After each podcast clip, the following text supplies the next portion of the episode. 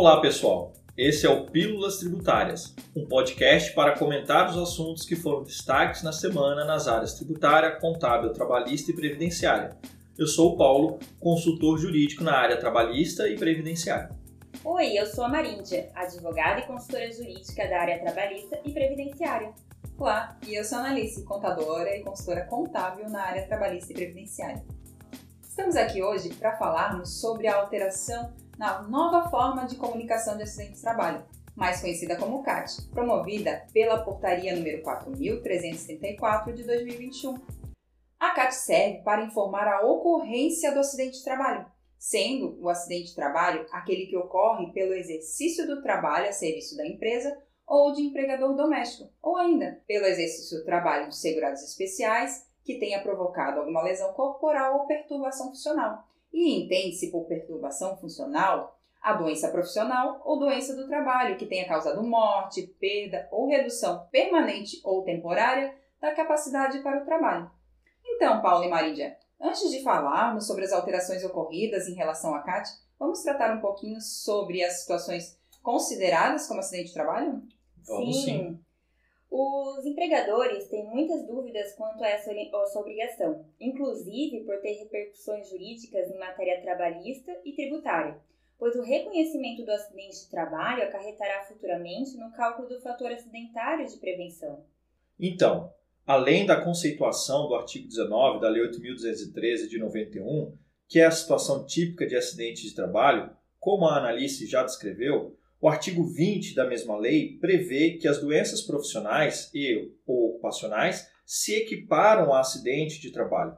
Os incisos do artigo 20 da Lei 8.213 as conceitua como doença profissional, aquela produzida ou desencadeada pelo exercício do trabalho peculiar a determinada atividade e constante da relação elaborada pelo Ministério da Economia, que passou a englobar o extinto Ministério do Trabalho, e a doença do trabalho como aquela adquirida ou desencadeada em função de condições especiais em que o trabalho é realizado e com ele se relacione diretamente, constante da relação mencionada. Como se revela inviável listarmos todas as hipóteses dessas doenças, o parágrafo 2 do mencionado artigo da Lei 8.213 de 91 estabelece que, em caso excepcional, constatando-se que a doença não incluída na lista do governo resultou das condições especiais em que o trabalho é executado e com ele se relaciona diretamente, a Previdência Social é quem deve considerá-la acidente do trabalho. Verdade. Importa esclarecer aqui que, nesses casos, as doenças profissionais e ou doenças ocupacionais devem ser reconhecidas exclusivamente pela perícia do INSS, como disciplina o artigo 21A da Lei 8.213 de 91, cuja competência é caracterizar o nexo técnico previdenciário entre o trabalho e o agravo, que seria a doença. Aqui não é o caso do médico que não seja médico perito do INSS dizer se aquela doença caracteriza ou não como acidente de trabalho. Somente quando o empregado for encaminhado à perícia do INSS é que o médico do referido órgão poderá ou não caracterizar a incapacidade do empregado como acidente. É, sabem, existem ainda uma lista de situações que se equiparam ao acidente de trabalho, dispostas lá no artigo 21 da Lei 8.213 de 91, como o caso do acidente ligado ao trabalho que, embora não tenha sido causa única, haja contribuído diretamente para a morte do segurado, para a redução ou a perda da sua capacidade para o trabalho ou produzido lesão que exige atenção médica para sua recuperação.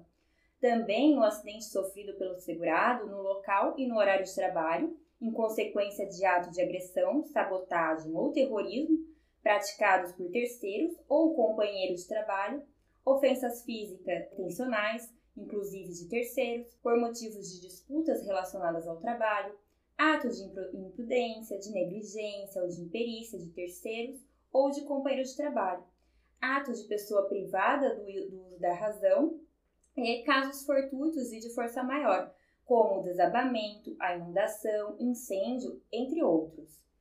Ainda, Marídia, ocorrendo a doença proveniente da contaminação acidental do empregado no exercício de sua atividade, e o acidente sofrido pelo segurado, ainda que fora do local e horário de trabalho, na execução de ordem ou na realização de serviço sob a autoridade da empresa, na prestação espontânea de qualquer serviço à empresa para lhe evitar prejuízo ou proporcionar proveito ou ainda em viagem a serviço da empresa, inclusive para estudo, quando financiada por esta, dentro de seus planos para melhor capacitação da mão de obra, independentemente do meio de locomoção utilizado, inclusive veículo do próprio de propriedade do segurado, também se equipara ao acidente de trabalho. Mas a situação equiparada mais comum é o acidente de trajeto. Verdade, pessoal. E sabem que essa situação de equiparação ao acidente teve alteração no ano de 2019, mas já voltou à regra anterior, no ano de 2020. Você consegue explicar? Sim. A extinta medida provisória 905 de 2019 havia retirado da lista da equiparação de acidente de trabalho o acidente de trajeto. Ela revogou a linha D do inciso 4 do artigo 21 da Lei 8.213 de 91. Contudo, a mesma não foi convertida em lei e fora revogada pela medida provisória 955 de 2020. A partir de 4 de abril de 2020, o acidente sofrido pelo segurado ainda que fora do local e do horário de trabalho, desde que seja no seu percurso da residência para o trabalho ou deste para aquela, qualquer que seja o meio de locomoção, inclusive de propriedade do próprio segurado, continua sendo considerada como acidente de trabalho e nessa ocorrência precisa normalmente fazer emissão da CAT.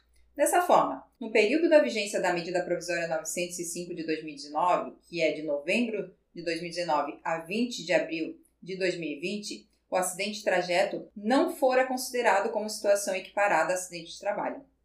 Isso mesmo. Havendo a caracterização do acidente de trabalho, seja típico, doença profissional ou do trabalho, ou demais situações equiparadas, há inúmeras repercussões de ordem jurídica. Primeiro, os empregadores deverão comunicar o acidente de trabalho à Previdência Social, até o primeiro dia útil seguinte ao da ocorrência, e em caso de morte, de imediato à autoridade competente sob pena de multa variável entre o salário mínimo e o limite do teto máximo do salário de contribuição. Segundo, o empregador, conforme a gravidade do acidente, deixará de contar com esta mão de obra temporariamente e terá que arcar com os custos econômicos da relação de emprego, além do Estado, que terá que arcar com a prestação do benefício caso se trate de uma incapacidade superior a 15 dias. Terceiro, o acidente de trabalho repercutirá ao empregador também no cálculo do fator acidentário de prevenção, o FAP, da empresa, nos termos do artigo 10 da Lei 10.666 de 2003. Precisamos lembrar que a comunicação do acidente de trabalho pode existir em algumas ocorrências, sendo o primeiro envio denominado CAT inicial, que ocorre quando da ocorrência do acidente do trabalho típico, de trajeto, a doença profissional, do trabalho ou óbito imediato.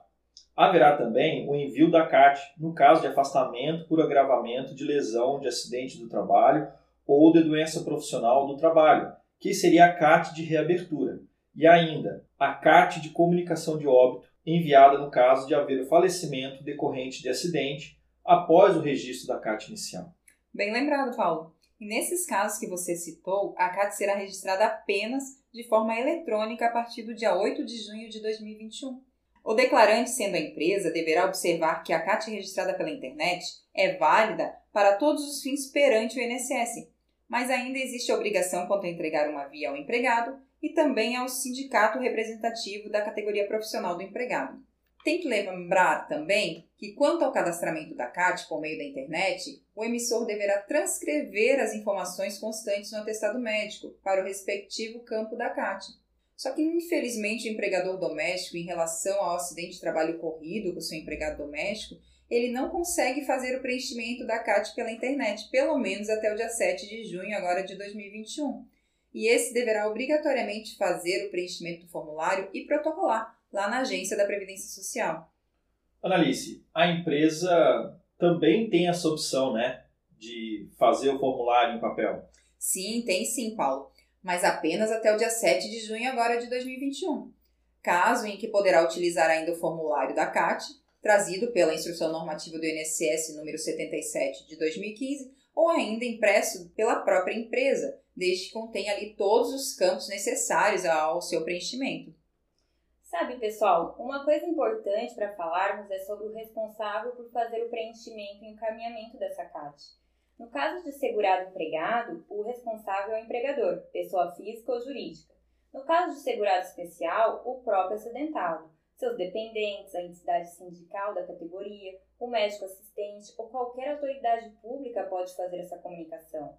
Já no caso do trabalhador avulso, a empresa tomadora de serviço e, na falta dela, o sindicato da categoria ou órgão gestor de mão de obra farão a comunicação do acidente de trabalho. E ainda sendo segurado desempregado, nas situações em que a doença profissional ou do trabalho manifestou-se ou foi diagnosticada após a demissão, o próprio acidentado, seus dependentes, a entidade sindical competente, o médico que o, assistiu ou qualquer autoridade pública podem fazer o preenchimento e envio da CAT. É muito importante as empresas e empregadores domésticos ficarem alertas a todas essas situações. Mas vamos às novidades. A partir do dia 8 de junho de 2021, por força da Portaria 4.334 de 2021, a informação do acidente de trabalho passará a ser feita de uma forma diferenciada, data inclusive que coincide com a obrigatoriedade do envio dos eventos de saúde e segurança do trabalhador no e-social, denominado de eventos de segurança e saúde do trabalhador. Nem todas as empresas estarão nesta obrigatoriedade a partir desta data, pois há um cronograma a observar conforme os grupos do e-social. Exatamente, Paulo. Vamos lembrar aqui para o pessoal. As empresas enquadradas no grupo 1 começam a informar os eventos de saúde e segurança do trabalho a partir do dia 8 de junho de 2021. Já as empresas enquadradas no grupo 2, essa obrigatoriedade é apenas a partir do dia 8 de setembro de 2021. E as empresas pertencentes ao grupo 3, somente a partir de 10 de janeiro de 2022. É claro, isso se não houver nenhuma publicação né, de nova norma prorrogando mais uma vez o envio desses eventos. É, exatamente. A comunicação de acidente de trabalho, de que trata o artigo 22 da Lei 8.213 de 91, assunto do nosso podcast, será cadastrada exclusivamente em e-mail eletrônico pelo e-social, na forma estabelecida no Manual de Orientação do e-social e disponível no sítio eletrônico do e-social na internet, a partir da obrigatoriedade do evento S2210 para o emissor da CAT. Podem utilizar esse meio de informar o acidente de trabalho o empregador em relação aos seus empregados, o empregador doméstico em relação aos seus empregados domésticos, a empresa tomadora de serviço e um sindicato da categoria ou o órgão gestor de mão de obra em relação ao trabalhador avulso. Maríndia, e os demais autorizados à emissão da CAT? Vão se utilizar de que meio para fazer o envio da CAT de forma eletrônica? Os demais autorizados à formalização da CAT, que seriam o próprio acidentado, seus dependentes, a entidade sindical da categoria, o médico assistente ou qualquer autoridade pública, a partir do dia 8 de junho deste ano, deverão cadastrar a CAT exclusivamente pela aplicação disponível no site da Previdência Social. Inclusive para os empregadores, empregadores domésticos, empresas tomadoras de serviço, o sindicato da categoria, ou órgão gestor de mão de obra, enquanto não estiverem obrigados ao envio dos eventos no e-social. Verdade. E o pessoal deve ficar atento, pois não haverá mais a possibilidade de emitir CAT mediante o formulário e protocolo nas agências da Previdência Social. Além disso, no anexo da Portaria 4.334-2021, traz as informações que deverão ser preenchidas na CAT, mas ainda aguardamos o INSS disciplinar os procedimentos operacionais para o envio dessa carta eletrônica. Inclusive, através da portaria foi dado um prazo para que o INSS adotasse as providências necessárias para o novo formato das informações, que seja implantada a partir do dia 8 de junho de 2021. Pessoal, é importante lembrar que o e-social não irá alterar a legislação vigente, mas apenas terá um novo canal para informação do acidente de trabalho, Assim, o evento S2210, referente à comunicação de acidente de trabalho, deve ser enviado no prazo já previsto para informar a CAT, que deve ser até o primeiro dia útil seguinte ao da ocorrência e, em caso de morte, de imediato, sob pena de multa administrativa. Na hipótese de doença profissional ou do trabalho, a obrigação de fazer a CAT só ocorre após a caracterização de nexo técnico previdenciário pela perícia médica do INSS. Bom, pessoal, encerramos o assunto por aqui. Esperamos que vocês tenham gostado desse conteúdo e para mais informações sobre o tema, nos acompanhe nas redes sociais. Esse foi o Pílulas Tributárias. Obrigada a todos que nos ouviram e aguardamos vocês no próximo programa. Até mais. Tchau, tchau, tchau.